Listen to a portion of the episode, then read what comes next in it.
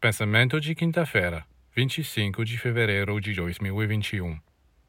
Muito poucas coisas são realmente necessárias na vida. Para proteger o corpo, usamos roupas. E mesmo que gostemos de fitas e rendas, elas não são essenciais.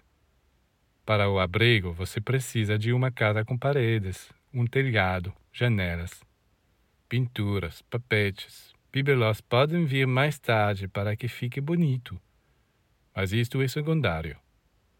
Para a comida também, muito pouca comida é realmente essencial.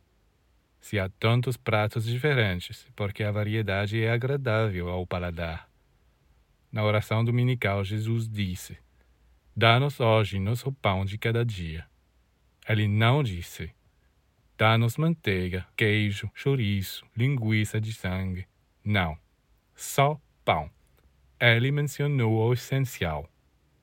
Precisamos de muito poucas coisas para viver: pão, água, ar, luz, calor. Ao transpor estes elementos fundamentais nos planos espiritual e divino, encontraremos tudo o que precisamos para possuir a plenitude.